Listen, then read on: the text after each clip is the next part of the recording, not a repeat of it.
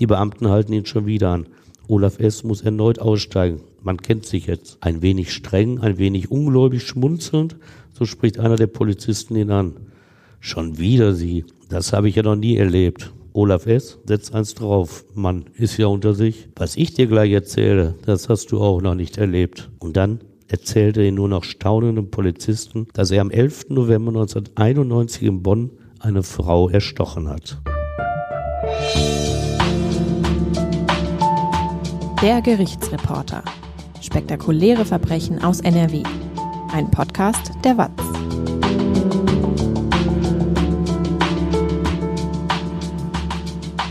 Hallo und willkommen zum Podcast. Ich bin Brinja Bormann und bei mir ist Stefan Wette. Hallo Stefan. Hallo Brinja. Olaf S. hat 1991 Monika F. in Bonn ermordet. Jahrelang konnte die Tat nicht aufgeklärt werden. 25 Jahre später gesteht Olaf S. die Tat spontan bei einer Polizeikontrolle. Die ganze Geschichte, die hört ihr jetzt. Stefan, wie viele Mörder laufen eigentlich draußen unerkannt und frei rum, ohne dass wir das wissen? Viel mehr, als man sich so vorstellen mag. Zumindest behaupten das die Rechtsmediziner regelmäßig auf ihren wissenschaftlichen Tagungen. Und dann weisen sie hin auf die mangelhafte Sorgfalt vieler Ärzte bei der Leichenschau. Dadurch blieben nämlich viele gewaltsame Tötungen unentdeckt. Das sagen sie und sie sprechen von einer sehr hohen Dunkelziffer. Das passt nicht so ganz zu der weit verbreiteten Annahme, kaum jemand könne mit der Last eines nicht gesühnten Mordes leben. Das Gewissen müsse ihn derart plagen, dass nur ein Geständnis und die folgende Sühne ihn erleichtere. Selbst erfahrene Kriminalbeamte, die gehen bei ungeklärten Mordfällen Jahrzehnte später an die Öffentlichkeit und bitten um Fahndungshilfe der Bevölkerung. Oft geben sie dabei zum Ausdruck, dass vielleicht auch der Täter endlich sein Gewissen erleichtern wolle. Dabei wissen die Experten, wie selten dieser Schritt eigentlich ist. Aber tatsächlich, es gibt sie. Hast du ein Beispiel dafür? Ja, aus jüngerer Zeit sogar. Da ist ein 47 Jahre alter Mann, der Ende Februar 2015 in seinem Wohnort Basel zur nächsten Polizeiwache geht und den verdutzten Beamten erklärt, ich will mein Gewissen erleichtern. Ich habe 1987 in Karlsruhe eine Frau ermordet. Tatsächlich weiß er Details, die nur der Täter wissen kann, über den Tod der 25-jährigen Italienerin Antonella B. Sie war sein Zufallsopfer. Er erdrosselte sie in einem Karlsruher Park und lebte fast 28 Jahre mit dieser Schuld. Und ich selbst erinnere mich aus 32 Jahren als Gerichtsreporter für die WAZ nur an zwei Fälle, bei denen die Mörder sich nach Jahren selbst enttarnten. Der eine Fall war vor rund 20 Jahren der sogenannte Sexklempner. Er hat in den frühen 1990er Jahren als angeblicher Klempner im Auftrag der Stadtwerke Essen Einlass in Wohnungen alleinstehender Frauen bekommen und sie dann vergewaltigt. Was hat er dafür bekommen? Eine langjährige Haftstrafe, ich weiß gar nicht mehr, sechs oder acht Jahre. Und nach Jahren im Gefängnis, da hat er dann aus dem Hagener Knast heraus um den Besuch eines Essener Kripo-Beamten gebeten. Und dem Mann erzählte er, dass er Jahre zuvor eine junge Frau, die in Essen ihre erste eigene Wohnung bezogen hatte, vergewaltigt und ermordet habe. Gutachter sprachen damals von einer Haftpsychose. Sowas gibt es wohl und die bewegt einen dann zum Geständnis, was man nachher als Täter durchaus bereut. Oder der Rosemonters-Mörder, ebenfalls ein Essener Fall aus meiner Berufspraxis. Am 3. März 1992 war eine 68-jährige Frau tot in ihrer Wohnung gefunden worden. Ihr Mörder hatte sie gewürgt, ihr auch Pulsadern und die Kehle durchgeschnitten. Einen Täter ermittelte die Polizei nicht. Fünf Jahre später fuhr Andreas F. mit der Taxe zur Polizei. Volltrunken war der 38-Jährige. Er hatte 1,96 Promille Alkohol im Blut. Weinend betrat er die Wache und gestand unter Tränen, ich habe 1992 eine Frau in Rüttenscheid umgebracht. Das hat mich all die Jahre nicht losgelassen, deshalb muss ich euch das jetzt erzählen. Am nächsten Tag, wieder nüchtern, lieferte er zunächst bei der Polizei und dann beim Haftrichter Details der Tat nach. Später im Knast und in seiner Verhandlung vor Gericht widerrief er aber sein Geständnis. Es brachte ihm nichts. Das Essener Schwurgericht verurteilte ihn wegen Mordes. Er habe Details genannt, die nur der Mörder habe wissen können, hielt das Gericht ihm vor. Aber jetzt zu unserem aktuellen Podcast-Fall, sein Gewissen erleichtern, das nahm auch Olaf S. nach 25 Jahren für sich in Anspruch. Ob es stimmte, was die Kripo in seiner Wohnung gefunden hatte, erinnerte nämlich an die Ausrüstung eines Serienmörders und nicht an Reue. Es ließ das Schlimmste befürchten. Stefan, du machst ja jetzt auch einen Newsletter. Worum geht's da? Ja, da kriege ich so den direkten Kontakt zu meinen Lesern und Hörern. Das ist ganz schön. Ich weise da auf die neuen Folgen des Podcasts hin und ich arbeite ja weiterhin aktuell als Gerichtsreporter und stelle da auch meine aktuellen Verfahren vor, über die ich geschrieben habe. Wenn ihr mögt, dann könnt ihr den Newsletter kostenlos abonnieren. Den Link dazu, den findet ihr in den Show Notes, also der Folgenbeschreibung. Jetzt geht es weiter mit dem Fall. Beginnen wir am Anfang des Falls. Wer ist Olaf S.? Ja, er weicht wieder ein bisschen ab von dem Klischee eines Straftäters, denn als er am 20. Februar 1965 zur Welt kommt, ist das eine bürgerliche Familie, in der er aufwächst. Recht und Ordnung gelten nur etwas. Das darf man annehmen, denn der Vater ist Polizist. Von Olafs Kindheit wird später bekannt, dass er eher in sich gekehrt war, gerne gelesen hat und nachdem er den Realschulabschluss geschafft hat, wechselt er zum Gymnasium. Er kommt dort zurecht und legt sein Abitur ab. Danach geht es zur Bundeswehr, wo er seinen Grundwehrdienst ableistet. Der Weg zum Studium an der Universität steht ihm anschließend offen. Was studiert er? Germanistik und Russisch sind die Fächer, die er belegt. Er will Lehrer werden. Sprachbegabt ist er durchaus. Als Olaf S. am 11. November 1991 zum Mörder wird und die 38 Jahre alte Monika F. ersticht, ist er auch verheiratet. Seine Frau ist zu diesem Zeitpunkt hochschwanger mit dem ersten Kind. Sie ist im siebten Monat. Eigentlich ein ganz normales Leben, auf das der damals 26 Jahre alte Olaf S. zurückblicken darf. Er hat die Ziele erreicht, die er sich gesetzt hat, so wie es sich andere gewünscht hätten. Aber da ist etwas tief in seinem Inneren, von dem er niemandem etwas erzählt. Gewaltfantasien sind es, die ihn beherrschen.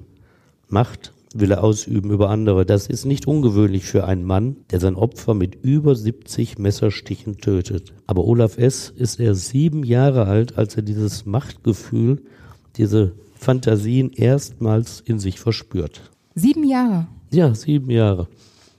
Ja, man ist schon schockiert und äh, man überlegt ja auch, wie viele Kinder in diesem Alter vielleicht schon sowas verspüren, ohne dass das bekannt wird sie es wie er für sich behalten und dann nie durch eine Tat auffallen.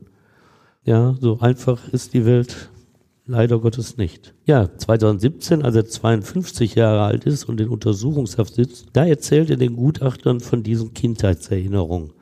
Er berichtet, dass er sich zunächst im Unterricht vorgestellt habe, wie es sei, einen anderen Menschen von hinten zu überfallen und niederzuringen. Anfangs spielt das Geschlecht dieser Menschen für ihn keine Rolle. Später sind es nur noch Frauen. Später hat er in seinen Fantasien auch ein Messer dabei. Es muss Hass auf Frauen sein, der ihn treibt. Er selbst sagt in seinem Mordprozess, es sei ihm in diesen Gedanken nie um die Tötung eines Menschen gegangen. Er präzisiert das. Zitat, es ging mir immer nur um die totale Kontrolle über den Körper einer Frau. Also auch bei Monika F? So dürfte man annehmen. Am Nachmittag des 11. November 1991, kommen wir jetzt zur Tat, kommt die zwölf Jahre alte Tochter von Monika F. nach Hause. Erstmals hat sie ihren Haustürschlüssel vergessen. Sie klingelt und klopft an der Tür des Elternhauses im Bonner Stadtteil Messdorf. Irgendwann sieht sie ein, dass die Mutter nicht da ist. Sie schreibt einen Brief. Mutti, ich war an der Tür, hast aber nicht geöffnet. Ich bin bei Bekannten. Sie geht, kehrt aber kurz danach mit ihrem Onkel zurück. Er öffnet und geht alleine ins Innere des Einfamilienhauses. So bleibt der Zwölfjährigen erspart, was er sehen muss. Blutüberströmt liegt Monika F. am Boden, neben ihr ein Nylonstrumpf. Er sieht, wie brutal der Täter die verheiratete Frau zugerichtet hat. Die Rechtsmediziner zählen später 75 Messerstiche. Monika F. gilt als vorsichtige, fast ängstliche Frau, hat die Eingangstür immer mit einer Kette von innen gegen ungewolltes Eindringen gesichert. Weil die Kette herunterhing, geht die Kripo davon aus, dass der Mörder irgendwie ihr Vertrauen gewonnen hatte. Die Ermittler stufen die Tat als Raubmord ein, denn das schwarze Portemonnaie der Frau fehlt. 300 Mark lagen drin und der Personalausweis. Beides ist weg. Hat die Kripo denn auch eine Spur? Ja, also richtig kommt die Polizei bei ihren Ermittlungen nicht weiter. Und irgendwann schließt sie die Akte. Aber dann wird sie ja alle paar Jahre wieder ans Licht geholt. Du kennst ja den Begriff Cold Case, die ungelösten Fälle. Ja, auch diese Akte wird dann immer wieder geprüft, aber es bleibt ohne Ergebnis. Es gibt keine neuen Ermittlungsansätze, keine vielversprechende Spur. Ausgeschlossen hatte die Polizei von Anfang an nur den Ehemann der Ermordeten. Doch dem damals 47 Jahre alten Mann nutzt das nichts. Die Familie seiner Frau lässt sich von der polizeilichen Einschätzung nicht überzeugen und verdächtigt ihn fortan des Mordes an der eigenen Ehefrau. Das stelle ich mir schlimm vor. Ja, was für eine Belastung. 25 Jahre später kann die Tat dann ja aber doch noch aufgeklärt werden. Ja, das war wieder der berühmte Kommissar Zufall. Wir sind jetzt im Jahre 2017. Olaf S. lebt längst nicht mehr in Bonn, auch nicht mehr mit seiner Frau und seinen Kindern zusammen. Er jobbt für eine Zeitarbeitsfirma, denn auch mit seinem Studium ist er gescheitert. Sein Wohnsitz liegt jetzt in Wolfenbüttel in der Nähe von Braunschweig. Das ist nicht weit entfernt von seinem Geburtsort, dem Harzstädtchen Goslar. Am Abend des 23. Februar 2017 hat er sich wieder einmal in Kneipen volllaufen lassen. Bier, Jägermeister, Slibowitz. Trotzdem fährt er in seinem kleinen VW Fox nach Hause in seine Einzimmerwohnung. Um 23.30 Uhr sieht er das Anhaltesignal der Polizei. 500 Meter weiter und er wäre zu Hause gewesen. Jetzt fährt er rechts ran, muss pusten. 2,2 Promille Alkohol zeigt das Prüfgerät an. Zur Sicherheit nehmen die Beamten ihm die Autoschlüssel ab, den Führerschein ziehen sie ein. Routinemäßig überprüfen sie seine Personalien im Computer, aber es liegt nichts vor. Olaf S. ist ein unbescholtener Mann, der sich in dieser Nacht einen Fehltritt geleistet hat. Schnell ist die Anzeige gegen ihn geschrieben. Nicht schön, denken die Polizisten, aber es gibt ja auch schlimmere Delikte als dieses. Sie lassen ihn gehen, er hat es ja nicht sehr weit bis nach Hause. Um 0.30 Uhr sind sie wieder unterwegs auf den Straßen von Wolfenbüttel. Stopp mal, das kann ja wohl nicht sein. Da ist ja wieder der weiße Fox und wieder Olaf S. am Steuer. Offenbar hat er sich einen Zweitschlüssel besorgt. Die Beamten halten ihn schon wieder an. Olaf S. muss erneut aussteigen. Man kennt sich jetzt. Ein wenig streng, ein wenig ungläubig schmunzelnd, so spricht einer der Polizisten ihn an. Schon wieder Sie. Das habe ich ja noch nie erlebt. Olaf S. setzt eins drauf. Mann, ist ja unter sich. Was ich dir gleich erzähle, das hast du auch noch nicht erlebt. Und dann erzählte den nur noch staunenden Polizisten, dass er am 11. November 1991 in Bonn eine Frau erstochen hat. Wie reagieren die Polizisten darauf? Also so richtig glauben sie es ihm nicht. Aber im Computer haben sie die Möglichkeit, ungeklärte Mordfälle einzusehen. Was sie finden, passt zu den Angaben des Betrunkenen. Zur Sicherheit sperren sie ihn in die Zelle der Wache und schreiben einen Bericht. Den bekommt die Kripo in Bonn zu lesen, klar. Olaf S. bleibt nicht mehr lange in Wolfenbüttel. Er wird sofort in die ehemalige Bundeshauptstadt gefahren, wo die Sachbearbeiter bereits die alte Akte durchgeblättert haben. Sie studieren eingehend den Tatortbericht, die Ergebnisse der Spurensicherung und die dort ebenfalls abgehefteten Presseberichte, denn die Ermittler müssen die Angaben in seiner Vernehmung prüfen, müssen klären, was echtes Täterwissen ist und was er aufgeschnappt oder sich angelesen haben könnte. Spinner, die sich fälschlich schlimmster Taten bezichtigen, die gibt es in jedem Strafverfahren genügend. Und glauben die Beamten, dass Olaf S. der Mörder ist? Die Bonner Vernehmer, die sind sogar sehr schnell überzeugt, dass sie wirklich den Mörder von Monika F. vor sich haben. Denn er weiß noch, dass die 38-Jährige einen dunkelroten Pullover getragen hat. Auch von den auf dem Rücken gefesselten Armen der Frau berichtet. Er bezeichnet die Tatwaffe als Springmesser. Das passt alles zu den Erkenntnissen der Ermittler. Und das war nirgendwo veröffentlicht worden. Er hat es also nicht lesen können. Bei der Zahl der Stiche allerdings, da liegt er gewaltig zu niedrig. Er kommt in Urhaft. Dem Ermittlungsrichter erzählt er, dass er mit der Last seiner Schuld nicht mehr habe leben können. Die Angaben von Olaf S. versetzen die Ermittler in Bonn in die Lage, den Nachmittag des 11. November 1991 nahezu vollständig zu rekonstruieren. Bislang wussten sie nicht einmal das Motiv des Täters. Für einen Raubmord hatte der Unbekannte die Wohnung eigentlich zu wenig durchsucht. Für einen Sexualmord gab es gar keinen Anhaltspunkt.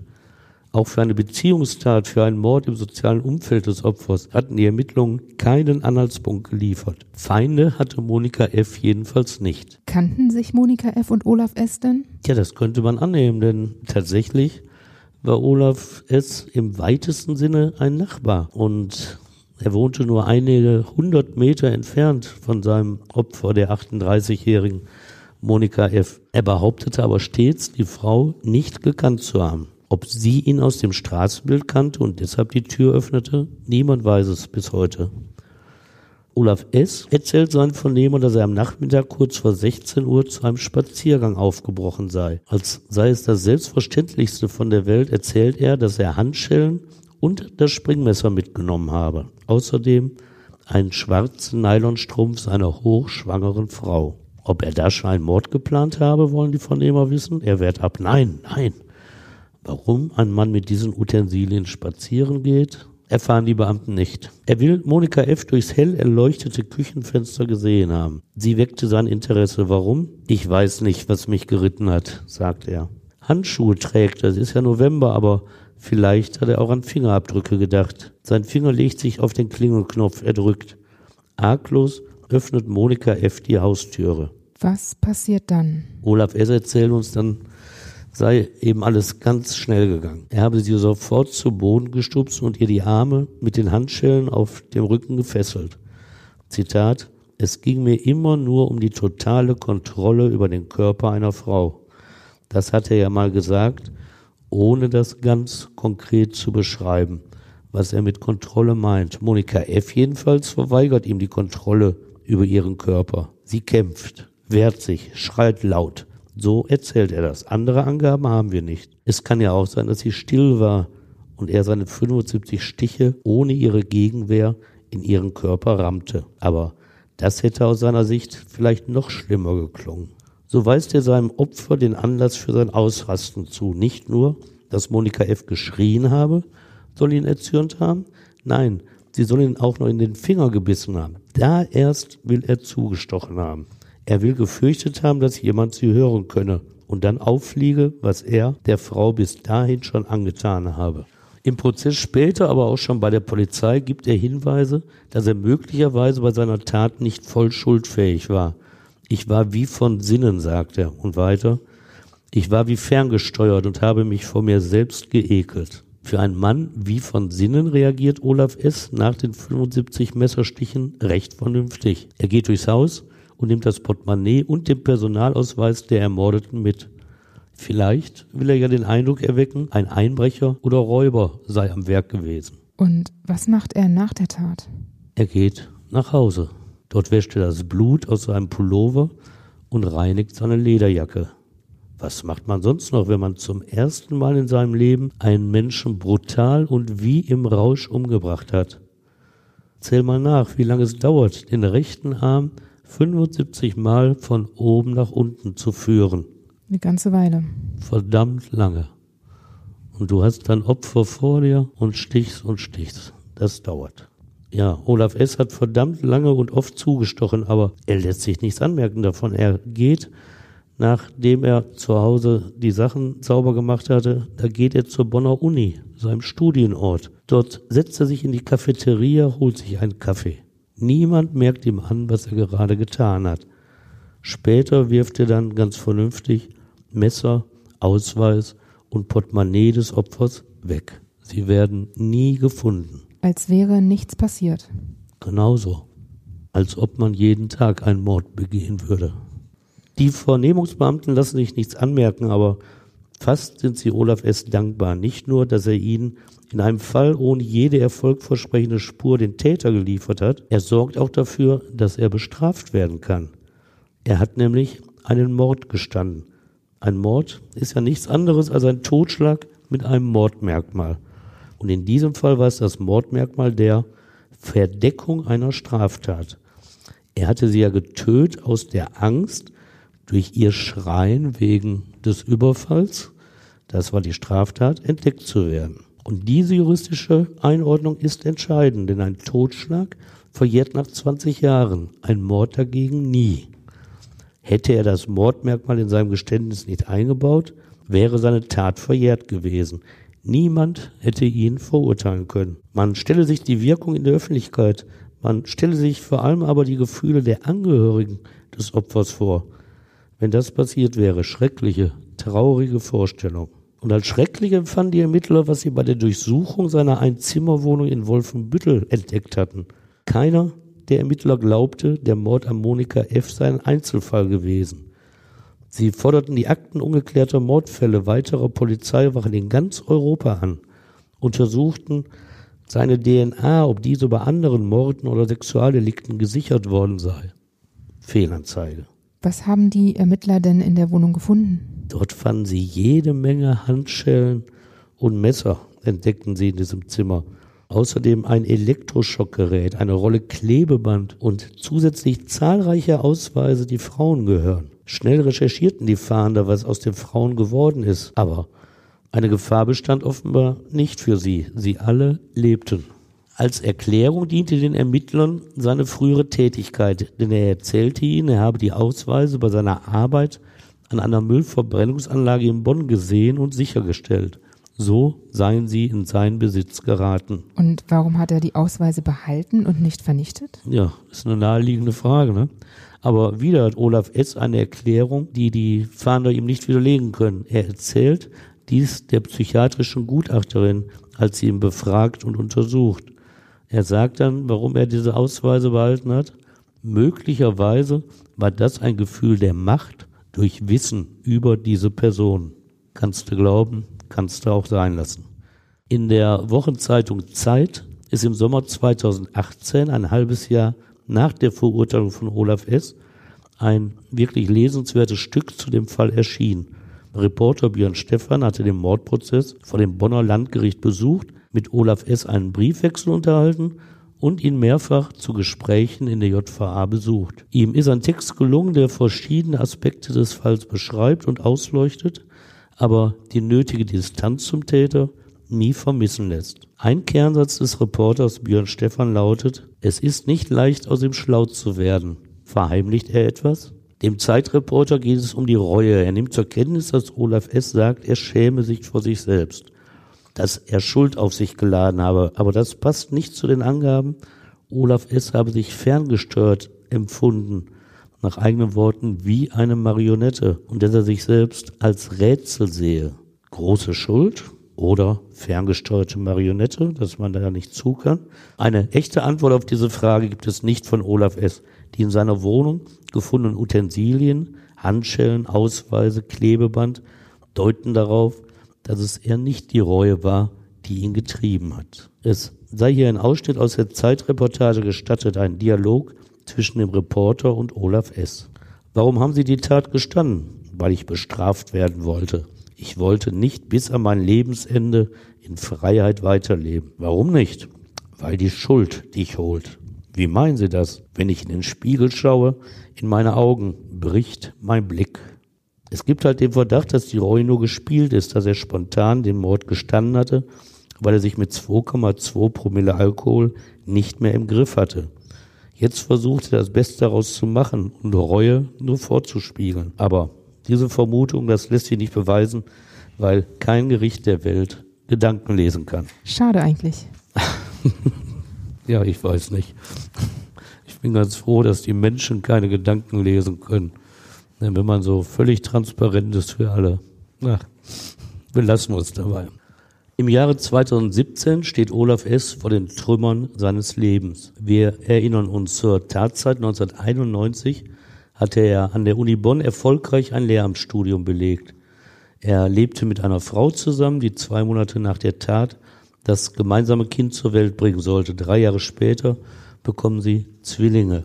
Sie leben immer noch zusammen, aber die Ehe ist nicht mehr als glücklich zu bezeichnen. Zehn Jahre nach der Tat trennen die Eheleute sich. Was heißt trennen?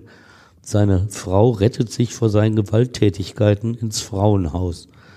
Er hat sie geschlagen, heftig, bei kleinsten Anlässen. Zuvor hatte sie toleriert, dass er sein Studium abgebrochen und als Wachmann gearbeitet hatte. Alkohol schüttete er in sich hinein, Cognac, Bier, auch Whisky und Wodka. Er wird immer unberechenbarer, sitzt auf einem Hausdach und will sich in die Tiefe stürzen. Aber das bleibt nur Ankündigung, kein ernsthafter Versuch. Dann geht sie, es reicht ihr einfach. Das kann sie weder ihren Kindern noch sich selbst länger zumuten. Irgendwann ist die Grenze überschritten. 2001 ist es soweit, dass Olaf S. allein in der Welt steht, ohne Frau, ohne Kinder. Nur seine Gedanken an die Tat halten ihm die Treue. Er schafft es tatsächlich, eine neue Beziehung zu einer anderen Frau aufzubauen. Naja, was heißt neu? Beide kennen sich seit seinem elften Lebensjahr. Er nennt sie die Liebe seines Lebens. Sie wohnt in Rotterdam mit ihrem Sohn. Er zieht zu ihr, aber wenn sie wirklich die Liebe seines Lebens ist, dann behandelt er sie wirklich nicht entsprechend. Er schlägt auch sie, zertrümmert einmal mit einer Axt die Badezimmertür. Dahinter hatte sie sich eingeschlossen, aus Angst. Sie ruft die Polizei. Warum macht er sowas? Ja, man kann ja nie wirklich in den Kopf eines Menschen gucken, aber man mag das als Folge des Mordes sehen, als Beleg dafür, dass diese Tat ihn zerreißt. Man mag aber auch denken, dass die Gewalt, die er ja bei Monika F. ausgeübt hat, dass diese Gewalt ihm einfach nicht wesensfremd ist und dass sie vor allem gegen Frauen gerichtet ist. Olaf S. weckt in seiner Umgebung keine Sympathien mehr. 2011 wollen seine drei Kinder endgültig nichts mehr von ihm wissen. Sie brechen den Kontakt ab. Auch die Freundin in Rotterdam will nicht mehr mit ihm zusammenleben. So zieht er ein Jahr später, im Jahre 2012, nach Wolfenbüttel. Dort fühlt er sich heimisch. Neun Monate nach dem spontanen Geständnis vor den beiden Polizisten bei seiner Trunkenheitsfahrt beginnt vor dem Bonner Landgericht die Hauptverhandlung gegen ihn. Mord wirft Staatsanwalt Robin Fassbender dem 52-Jährigen vor. Als Olaf S. zustach, hatte Fassbender gerade mal zwei Jahre als Staatsanwalt gearbeitet.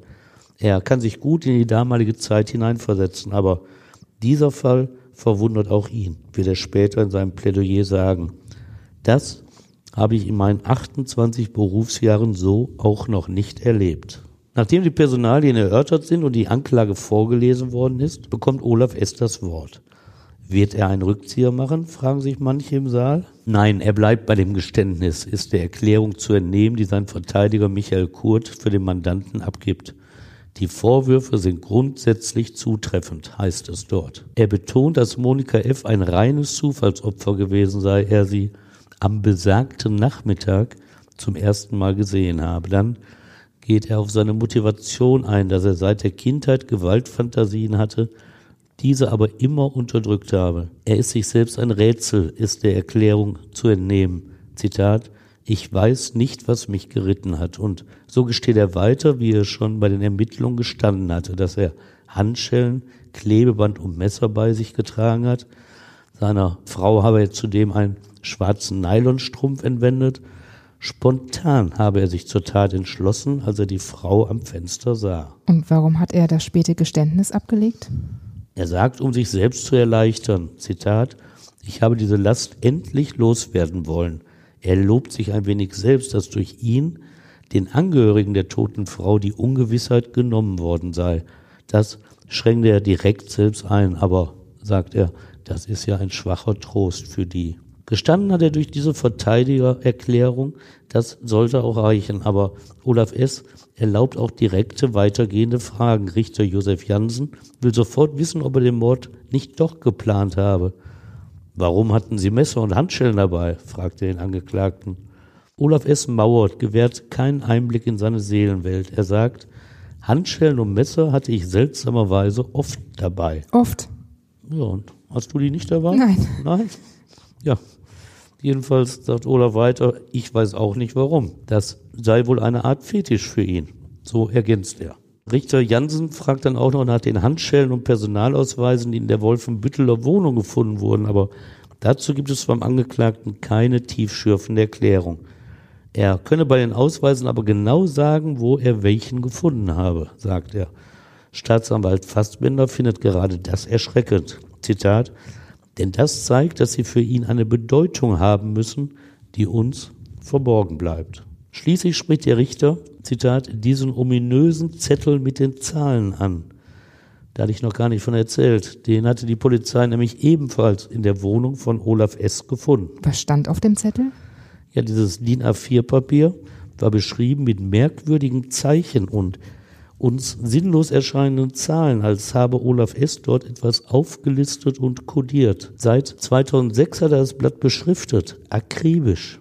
Kein Ermittler vermochte es, sich darauf einen Reim zu machen. Und Olaf S. hilft auch da nicht weiter. Er schweigt zum Hintergrund des Papiers, weil das, wie er sagt, eine persönliche Angelegenheit sei. Strafrechtlich spiele das Blatt auch keine Rolle. Aber welches Geheimnis verbirgt dieser vermeintlich reumütige Angeklagte, indem er verschweigt, was es mit diesem Zettel auf sich hat. Kein Geheimnis ist nach dieser Hauptverhandlung, welches Leid Olaf S. über die Angehörigen seines Opfers gebracht hat.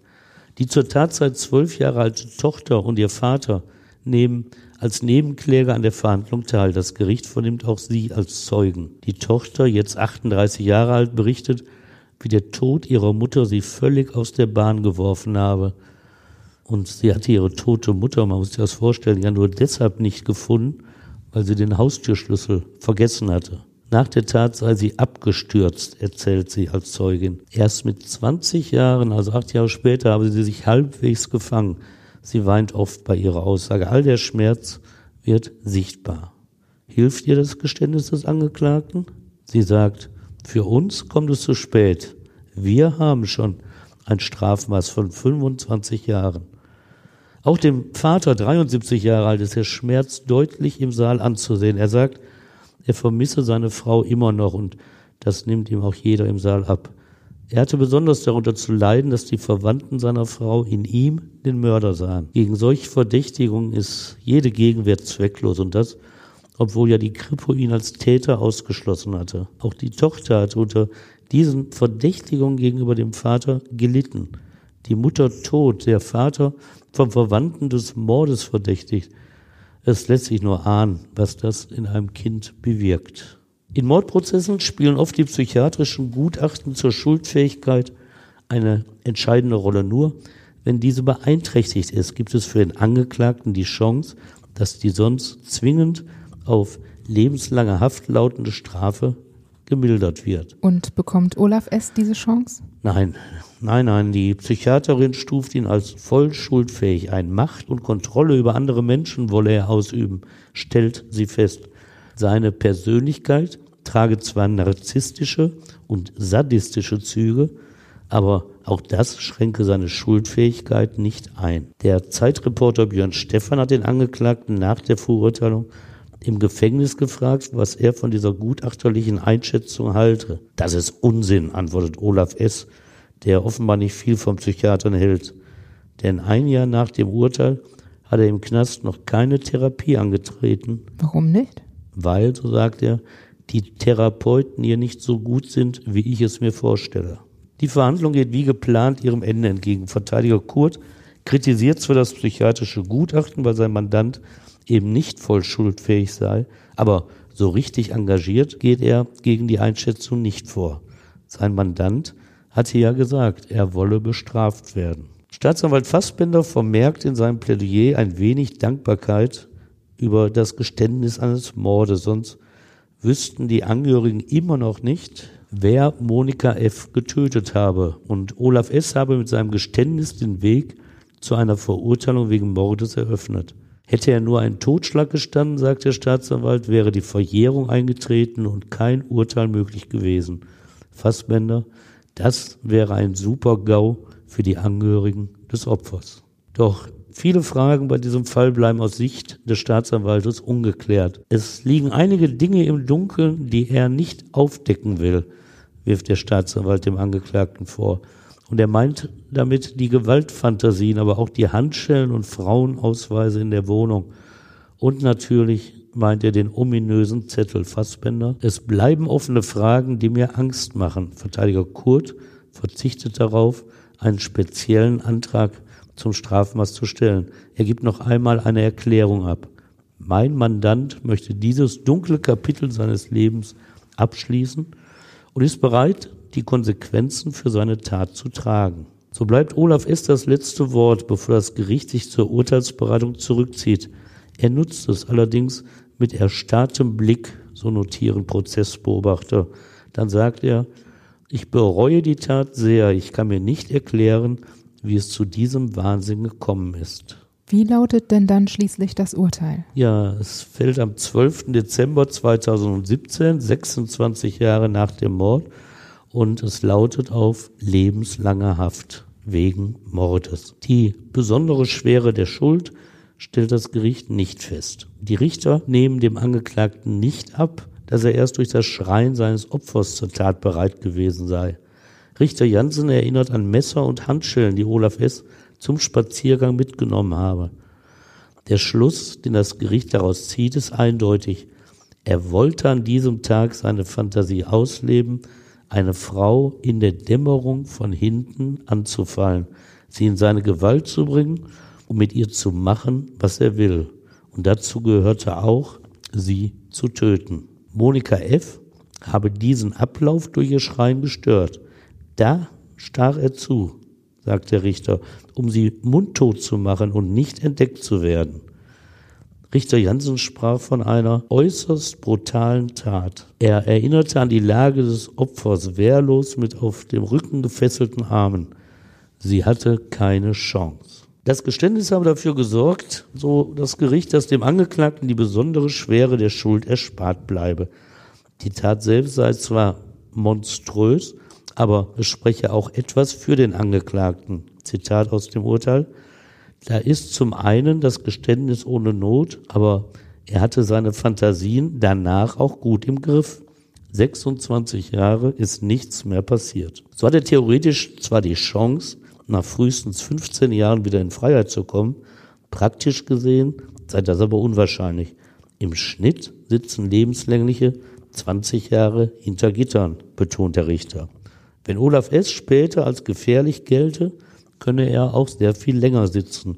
So verbüße in Rheinbach ein Mann ohne besondere Schwere der Schuld seit 37 Jahren seine Strafe. Wie hat Olaf S. das Urteil denn aufgefasst? Also sein Gesicht blieb ohne jede Regung, ausdruckslos. So hat er dem Urteilsspruch und der Begründung zugehört. Und danach lässt er sich dann in den Zellentrakt abführen, ohne irgendeinen Kommentar. Aber einige Zeit später führt im Gefängnis wieder mal ein Gespräch mit dem Zeitreporter Björn Stephan. Der Journalist stellt die Frage nach dem ominösen Zettel, denn dieser scheint der Schlüssel zu sein. Ist die Reue von Olaf S. echt oder nur gespielt? Trägt er immer noch die Gewaltfantasie in sich? Also, S., was ist mit dem Zettel? Olaf S. lacht. Das sage ich Ihnen nicht, aber es ist ganz harmlos. Die entscheidende Frage, die mir keiner stellt, ist, warum will ich es nicht erzählen? Pflichtschuldig fragt der Reporter, warum wollen Sie es nicht erzählen?